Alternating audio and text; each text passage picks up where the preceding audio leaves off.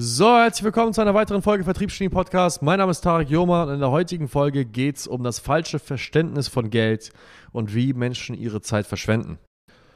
Boah, wo soll ich anfangen? Das ist ein etwas ja, weitläufigeres Thema. Vielleicht fange ich erstmal an, erstmal das Verständnis von Geld zu klären. Jeder, der mich kennt, beziehungsweise jeder, der mit mir mal eine Woche verbringt, sei es hier in Hamburg oder in Monaco, weiß, David als auch ich, wir sind Geldverbrennungsmaschinen. Und wir sind aufgrund von vielen verschiedenen Glaubenssätzen, auf vielen verschiedenen Prägungen aus der Vergangenheit. Aber ich glaube grundsätzlich, da kann ich für David als auch für mich sprechen, sind wir es eigentlich aus dem folgenden Grund. Wir sind Geldverbrennungsmaschinen, weil wir verstehen, was Geld ist. Und jetzt mal zum Thema, was ist eigentlich Geld? Wenn man zurückgeht bis an die Zeit vor, boah, wo es noch nicht den Dollar gab, noch nicht den Euro gab, keine niederländischen Kronen gab, wo Gold noch nicht das Zahlungsmittel war, ganz, ganz früher, womit haben die Leute gehandelt? Die Leute haben gehandelt. Ich war jetzt meinetwegen ein Hirte, ich hatte ein paar Schafe und du hattest äh, Brot, was ich haben wollte. Also habe ich mir drei Laibe Brot für ein halbes Kilo Fleisch gekauft. Ja? Das heißt, wir haben Tauschgeschäfte betrieben. Und das haben die Leute dann im Regelfall immer gemacht. Sie haben mit überall, mit jedem Einzelnen getauscht und haben sich so ihre Güter und Waren ertauscht, ja, erhandelt. Und das wurde natürlich irgendwann anstrengend. Das heißt, die Leute haben irgendwann ein universelles Zahlungsmittel gebraucht. Und das universelle Zahlungsmittel wurde dann irgendwann Gold. Gold, Kupfer, Silber, was auch immer. Das wurden dann halt eben Edelmetalle. Und Edelmetalle sind natürlich auch schwer. Das heißt, dann gab es das Bankenprinzip. Und in den Banken hat man dann gesagt, hey, ich verwahre deine Wertgegenstände, ich verwahre deine Ware, ich verwahre deine, egal was du hast, was einen Wert hat. Und ich stelle dir dann im Gegenzug dafür ein Wertpapier aus. Das Wertpapier besagt dann, Tarek Joma hat, keine Ahnung, drei Dublonen Gold, drei Dublonen Kupfer und drei Silberstücken. Ja, das ist das, was Tarek Joma hat. Und jedes Mal, wenn Tarek Joma was kauft, dann kann er einen Teil dieser Wertgegenstände an jemand anderes übertragen und das wird dann auf dein Konto geschrieben. Nachdem dieses Prinzip schon mal aufgegangen ist, hat man sich dann nur auf Gold fokussiert. Das heißt, die Bank hat gesagt, hey, Lass uns das folgendermaßen machen. Wir bewahren das ganze Gold auf, geben dir aber Wertpapier welches du zu jeder Zeit wieder eintauschen kannst gegen Gold. Wir versprechen dir, so viel Geld wie du hast, so viel Gold haben wir in Reserve, sodass du es zu jeder Zeit eintauschen kannst. Das ist deine Sicherheit. Du kannst immer wieder gegen Gold tauschen. Mach dir keine Sorgen. So, was ist 1971 passiert? Also ganz fast forward, das ist übrigens öfter passiert, aber das letzte Mal 1971. 1971 hat Richard Nixon den US-Dollar vom Goldstandard gehoben. Und was bedeutet den US-Dollar vom Goldstandard heben? Naja, es heißt im Grunde genommen, dass er sein Versprechen nicht mehr halten kann, beziehungsweise gesagt hat, ja, ja, ich weiß, ich habe euch gesagt, ähm, ihr könnt eure Dollars immer wieder gegen Gold eintauschen, aber wisst ihr was, fickt euch ins Knie, das machen wir nicht mehr. Das können wir nicht mehr einhalten. Die Gründe sind politisches Gelaber und irgendein Bullshit. Fakt ist, wir haben es einfach ausgegeben und jetzt wollen wir unser Versprechen nicht halten, können dafür aber auch nicht angeprangert werden, deswegen Pech gehabt, haha, der Dollar ist vom Goldstandard runter. Hat es einen Unterschied gemacht? Nein, das ist ja das Beeindruckende. Es hat keinen Unterschied gemacht. Warum? Weil Menschen dumm sind. Und dadurch, dass wir Menschen dumm sind, glauben wir, dass der Dollar bzw. der Euro, was auch immer, egal welche Währung, irgendeinen Wert hat. Faktisch gesehen haben diese Währungen keinen einzigen Wert. Dollar ist Monopoly-Geld. Euro ist Monopoly-Geld. Es ist faktisch gesehen nur Papier und Münze, die, wenn sie morgen von der Weltbank oder irgendwelchen Organisationen, die das Sagen haben in dieser Welt, anerkannt werden, dass es nichts mehr wert ist, ist es so viel wert wie deine verdammte wie dein Monopoly-Spielgeld. Also es ist legit. Es ist einfach faktisch gesehen. Wenn morgen die Weltbank, die EZB oder die, die fucking UN sagt, oder das Weltwirtschaftsforum sagt, Dollar und Euro könnt ihr nicht mehr bezahlen, wir tauschen es jetzt ein. Dann kannst du alle Euros, alle Dollars, die du auf deinem Konto hast, unter deinem Kopfkissen hast, in deiner Tasche hast, die dick in den Arsch schieben, weil sie werden nichts mehr wert sein. Das ist das Verrückte an der ganzen Geschichte. So, das einfach mal zum Grundgedanken, was überhaupt Geld ist. Wenn ihr euch damit noch nicht beschäftigt habt, dann solltet ihr euch dringend damit beschäftigen, wo Geld herkommt, was Geld ist und wie es überhaupt gedruckt wird. Das ist das Zweite. Geld wird gedruckt. Das heißt, erstens, Geld ist nicht echt. Zweitens, Geld könnte zu jedem Zeitpunkt fake sein. Drittens, es gibt Menschen, die können es drucken. Die Weltbank kann den Dollar drucken. Es gibt Menschen, die drücken auf einen Knopf und da kommen 100 Millionen Dollar raus innerhalb von ein paar Sekunden und das können sie einfach verwenden. Glaubst du wirklich, so naiv wie du bist, dass wenn jemand in der Weltbank ist oder jemand in die Weltbank gehört, es nicht jemanden gibt, der Zugriff darauf hat und einfach sich Geld drucken kann aus Spaß, einfach Geld aus heißer Luft machen kann? Natürlich gibt es einige Menschen auf diesem Planeten, einige wenige Menschen, die sich sehr bedeckt halten, die Geld einfach drucken können und dann einfach auf ihrem Konto mehr Geld haben oder jetzt in ihrer Hand mehr Geld haben. Das ist faktisch gesehen so. Und dieser Gedanke ist der Gedanke, den ich primär in meinem Kopf habe, wenn ich mir das nächste Mal die Frage stelle, wie teile ich meine Zeit an? Und jetzt kommen wir zum Hauptthema. Das Hauptthema, weshalb die meisten Leute broke sind, ist, weil sie ein falsches Verständnis davon haben, was eigentlich wertvoll ist. Sie bemessen Geld einen gewissen Wert zu, aber verstehen nicht, dass Geld eigentlich nur Schmutz ist. Geld ist Papier. Und wenn ich das nächste Mal Geld ausgebe, dann stelle ich mir immer wieder die Frage, okay, würde ich jetzt lieber diese paar Euros mehr ausgeben, anstatt mir die Zeit zu sparen? Das machen ja die meisten Menschen. Die meisten Menschen essen nicht in Restaurants, weil sie sagen, ich kann es mir nicht leisten. Und ich kann es mir nicht leisten, kann eins von zwei Dingen bedeuten. Entweder ich kann es mir nicht leisten, weil ich faktisch gesehen das Geld nicht auf dem Konto habe, um mir für 50 Euro was zu essen zu kaufen im Restaurant. Oder ich kann es mir nicht leisten, heißt, ich weiß, mein Einkommen ist zu gering, weil wenn nach, nach einer gewissen Zeit sind meine Ersparnisse aufgebraucht und so weiter und so fort. Das war aber niemals meine Einstellung. Ich habe zu jedem Zeitpunkt, wo ich angefangen habe, tatsächlich immer draußen gegessen. Ich habe mir niemals angetan, nach Hause zu gehen.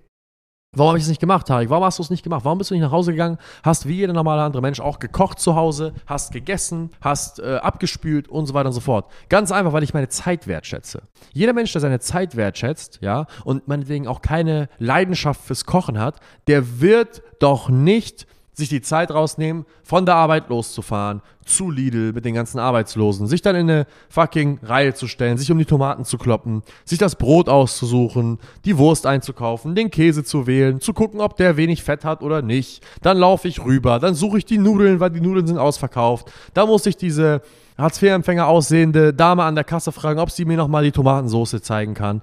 Dann sind die Gurken aus, die Gurken müssen nachgefüllt werden. Bla, bla, bla. Und dann verbringe ich in einem Tag 45 Minuten meines Lebens in so einem beschissenen Lidl oder Edeka, laufe dann zur Kasse, je nachdem, in welcher Rush-Hour ich bin sitze ich dann da mit 25.000 anderen Leuten, warte, bis die verdammte Kassiererin fertig ist mit dem ganzen Scheiß, fahre dann nach Hause, muss die Sachen umpacken, muss sie in den Tüten packen, muss dann hoch in die Wohnung. Aus der Wohnung muss ich dann die Sachen auspacken. Das kommt in den Kühlschrank, das kommt in den Gefrierschrank, das muss dahin. Dann meckert die Frau und sagt, das gehört nicht dahin, du Idiot, man packt Tomaten nicht in so und so. Was machst du da? Dann muss ich das wieder ändern, bla bla bla. So, jetzt kommt der Kochprozess. Schneidebrett raus, Messer raus, Kochtöpfe raus, bla bla bla. Ich muss mir überlegen, was ich mache. Ich muss das Rezept raussuchen. Dann muss ich den Scheiß schneiden, dann muss ich das Fleisch vorkochen, dann muss ich das garen, dann muss ich hier machen. Kein Bock, Mann. Am Ende habe ich ein mittelmäßig schmeckendes Gericht, was nicht viel besser ist als im Restaurant. Weil die Wahrscheinlichkeit, dass ich besser kochen kann als jemand, der das Vollzeit macht, ist gering. Fakt, ist gering. Ja, ich habe ein Gericht, was beschissener schmeckt als die Asiennudeln von nebenan, die ich hätte für 10 Euro kaufen können. Und muss den Scheiß auch noch abspülen. Ja, ich muss die scheiß Teller nehmen, ich muss da Seife drauf machen, den Scheiß abspülen, waschen, waschen, waschen, waschen. Dann kommt die Frau wieder, nervt, weil da wurde nicht richtig abgespült, da ist noch Krümel dran, das muss gemacht werden, da muss der Tisch sauber gemacht werden, weil da sind Fettfinger dran. Kein Bock, Mann, lass mich in Ruhe. Für eine Mahlzeit gehen wahrscheinlich drei bis vier Stunden drauf. Einfach so. Aufbescheuert.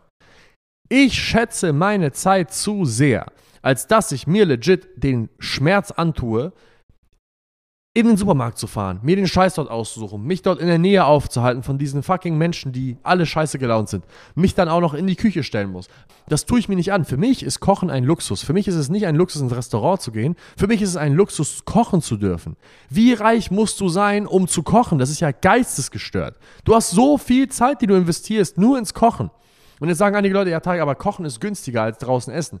Kochen ist nur günstiger, wenn du dir nur den Faktor des Geldes anschaust. Wenn du den Faktor des Geldes anschaust, natürlich ist es dann günstiger zu kochen, du verdammter Vollidiot.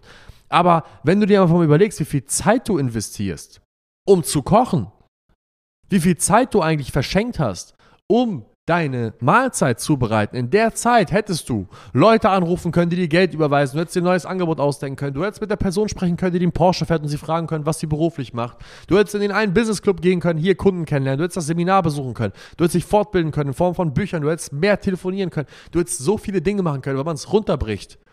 Ja, runterbricht. Wie viele Stunden Zeit du investierst, nur damit deine Mahlzeiten vorbereitet sind.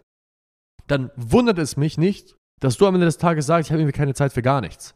Denn wenn ich mir jeden Tag überlegen müsste, was ich mir zu essen mache und mir vorbereiten müsste, was ich zu essen mache und so weiter, dann würde ich in meinem Leben wahrscheinlich nicht so schnell vorankommen. Es muss auch gar nicht teuer sein, muss ich ganz ehrlich sagen. Früher war mein draußen Essen ein Döner für 5 Euro. Du kannst mir doch nicht erzählen, dass du keinen fucking 5 Euro für Döner hast. Ob du für 3,50 Euro und 3,80 Euro einkaufst und dir eine billige Spaghetti mit Tomatensauce machst oder ob du einen Döner für 5 oder 7 Euro jetzt inzwischen kaufst. Es macht den Braten nicht fett. Das ist eine Differenz von 2 Euro pro Mahlzeit. Rechne das hoch auf den Monat, du bist bei 60 bis 90 Euro Differenz. Willst du mich verarschen? Du kannst mir nicht erzählen, dass die 90 Euro weniger wert sind, beziehungsweise mehr wert sind, als die Stunden, die du investierst, um einzukaufen, zu kochen, zu putzen und so weiter und so fort. Du kannst mir doch nicht ernsthaft erzählen, dass du nicht mal deine Zeit wertschätzt, sodass die mehr als 90 Euro wert ist, um für den ganzen Monat zu kochen. Wenn dir Döner nicht schmeckt, geh zum Asiamann, kauf die Nudeln für 4, 5 Euro. Das, es gibt genügend Möglichkeiten, sich günstig zu ernähren. Ich habe es früher auch gemacht. Heute gehe ich in teure Restaurants. Warum? Weil ich beim Döneressen nicht ein Geschäftsessen daraus machen kann. Ich wünschte, ich könnte es, aber deswegen gehe ich zum Italiener, setze mich hin, lass mich bedienen, lass mir das Essen bringen, die Vorspeisen bringen, habe dann eine Atmosphäre, wo man gut drin reden kann. Und während ich am Essen bin, verdiene ich Geld, weil ich mich mit Leuten treffe, mit Kunden treffe, die potenziell immer mehr und mehr und mehr Geld bei mir lassen. Und das ist eine Haltung, die David und ich haben, was Geld betrifft. Wir kaufen uns eigentlich den ganzen Tag nur Zeit ein. Wir sorgen dafür, dass wir mehr und mehr und mehr Zeit haben. Wir investieren Zeit, wir investieren Geld, so als wenn es unser letzter Tag ist, weil wenn wir morgen tot umkippen, dann bringt uns das Geld auch nichts mehr. Plus, wir investieren unser Geld dauerhaft in Dinge, die uns mehr Zeit bringen. Plus, was auch dazu kommt, David und ich haben das Mindset, dass wir so viel Geld ausgeben, wie wir wollen, weil wir es sowieso wieder reinholen. Das ist eine tiefe Sicherheit, die wir haben, die aus uns herauskommt, dass egal was passiert, egal wie viel Geld wir ausgeben, egal welche dummen Sachen wir machen, wir werden es schon wieder zurückverdienen. Wir können sagen, dass wir uns selbst verarschen, wir können sagen, dass das die Wahrheit ist, aber die intrinsische Sicherheit, die uns dazu befähigt, so viel Geld zu verdienen, wie wir es tun und jedes Jahr einen neuen Wachstumssprung zu machen. Das ist die einzige Art und Weise, wie das Ganze funktioniert. Und Davids Mama sagt immer, in eine Hand, die geschlossen ist, kann nichts mehr reinkommen. Das finde ich ein guter Spruch. Ist genau das Gleiche. Unsere Hand ist so weit offen, offener geht es gar nicht. Da fällt zwar eine Menge Geld raus, aber da kommt das Maximum an Geld wieder rein. Und ich bin mir sicher, dass wenn wir dieses Mindset nicht hätten, wenn wir versuchen würden, jeden einzelnen Euro zu sparen und uns überlegen würden, wie wir jetzt diese Gewinnausschüttung richtig machen, dann wären wir nur halb so erfolgreich, weil ja, es ist einfach ein Gefühl der Freiheit, was wir leben. Und wir einfach die Lebensqualität und unsere Zeit mit Freunde, Familie äh, einfach über alles stellen und vor allem daraus eine genussvolle Zeit machen wollen und nicht darauf schauen, ob wir uns jetzt dieses Essen hier leisten können, ob wir uns diesen Urlaub hier leisten können. Wir leben nach dem Motto, erstmal ausgeben und dann machen wir uns schon darüber Gedanken, wie das Ganze funktioniert. Hat uns bislang sehr, sehr gut geholfen, weil wir uns auf die gewinnproduzierenden Tätigkeiten fokussiert haben. Und ich kann es jedem Einzelnen nur empfehlen, das Ganze auch so ähnlich zu machen. In dem Sinne, vielen Dank fürs Zuhören. Ich hoffe, du konntest etwas mitnehmen für dich und für dein Mindset. Ich wünsche dir einen wunderschönen Tag und bis dahin. Ciao, ciao.